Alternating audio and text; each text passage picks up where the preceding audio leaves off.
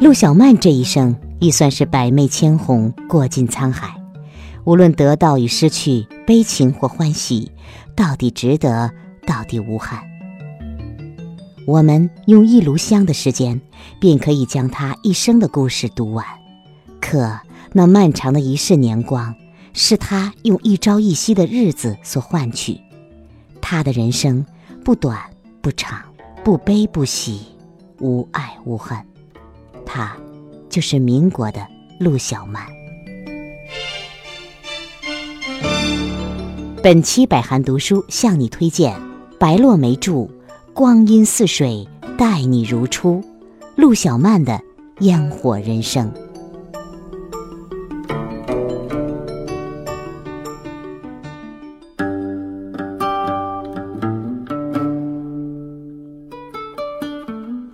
院里的春梅到了该绽放的时节，愿我莫再错过花期，辜负岁序美意。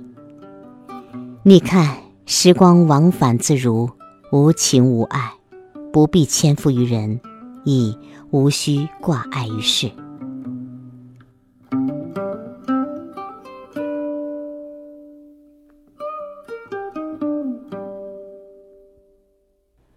那并不遥远的民国世界，总在不经意时与我愈合，仿若故人，成了莫逆。而明明毫不相关的民国才女，因了某种机缘，竟和我有了如此际遇，这番交集。他们一生的旖旎情事、起伏命运，在我浅淡的笔墨下徐徐舒展。一如古老巷陌里那场下了数日的烟雨，明净亦忧伤。纸上相逢相知，非他们所愿，我亦情非得已。他们的人生原本安排妥当，早成定局，像那千古不变的历史，无可更改。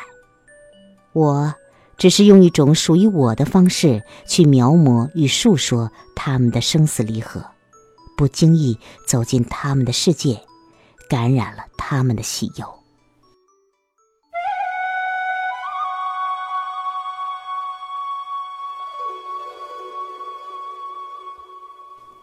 自古红颜的故事有许多相似之处，又有着截然不同的情节和因果。他们是民国岁月美好的花木，没有活在戏里，也不是尘封于画中，而是真实的存在过，用他们不凡的才情风姿，努力的过完百难千劫的一生。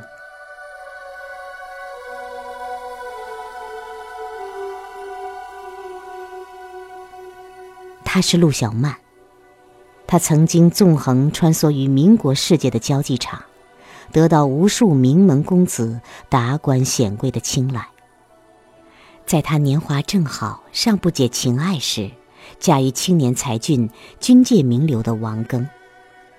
王庚为他修筑稳固坚定的城墙，为他挡风遮雨，却成了一座囚禁他灵魂的牢笼。他是一株妖媚惑人的海棠，他需要毫不顾忌的绽放。这株海棠在失意寡欢时遇见了风流多情的徐志摩，他们不惧世俗流言碎语，许下誓死相依的诺言。徐志摩为他红尘奔命，拼尽一切，只换取他一颦一笑。他为徐志摩红颜尽欢，自此人间再无人得他倾心。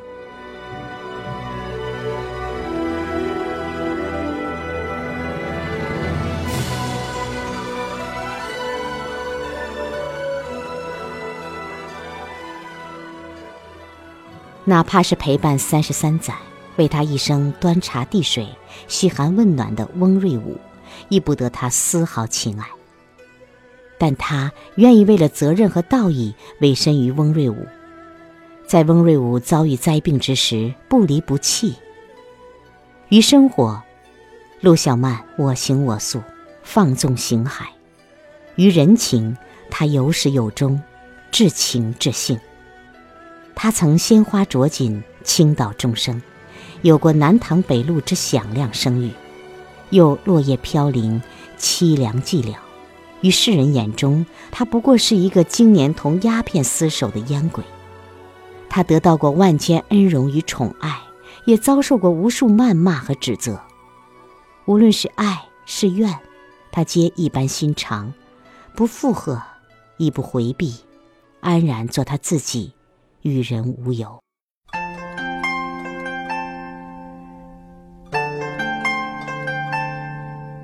岁月给过他诸多恩宠，后又无情夺回。他前半生纵身人海波涛，享尽世间荣华与尊贵，得到如新的爱情和伴侣。徐志摩丧生之后，他闭门谢客，离群所居，每日素衣轻言，无意悲喜，任自浮沉。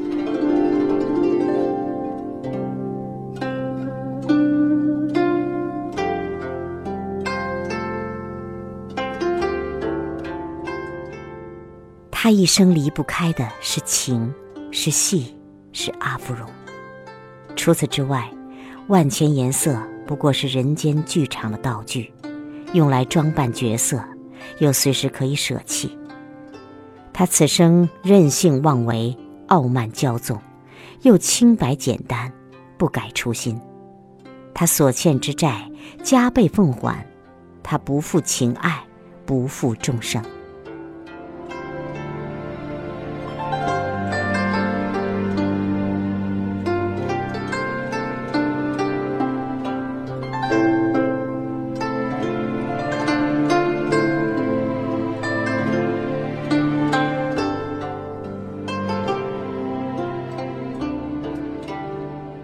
我总说，做个散淡的喝茶看戏之人，花落不沾衣，如此方能从容自若，无伤无恙。可我分明闯入了他们的人生，并多次徜徉于烽烟陌上，不知归期，为他们的情节黯然神伤。也是既惊人好梦，又如何不留痕迹，全身而退？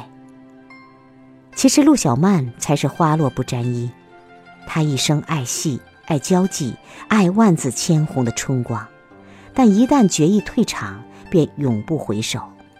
她给得起倾城之色，也担得了落魄无依。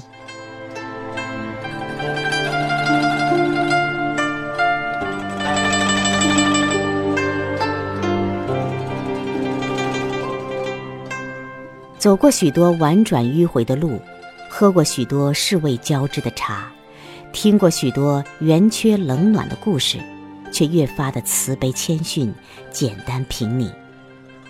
红尘远没有想象中的那般纷乱混浊，有许多安静美丽的风景，是我们不曾察觉，在流淌的光阴里无端被辜负和虚度了。折眉问雪的日子很美。像年轻时许下的诺言，只是到了兑现诺言的那一天，是否依旧一往情深？结局早已编排好，我不过是在拖延散场的时间，等着茶凉，等着缘灭。我也只是一个莫不相识的过客，假装无意的途经他的时光，又悄然寂寂的离去。徐志摩说。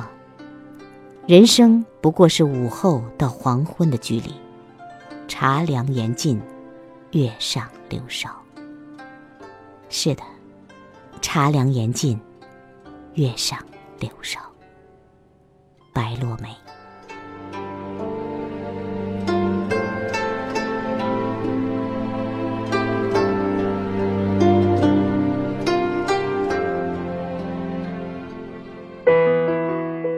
我读，你听，只为分享。百寒读书，好书有声音。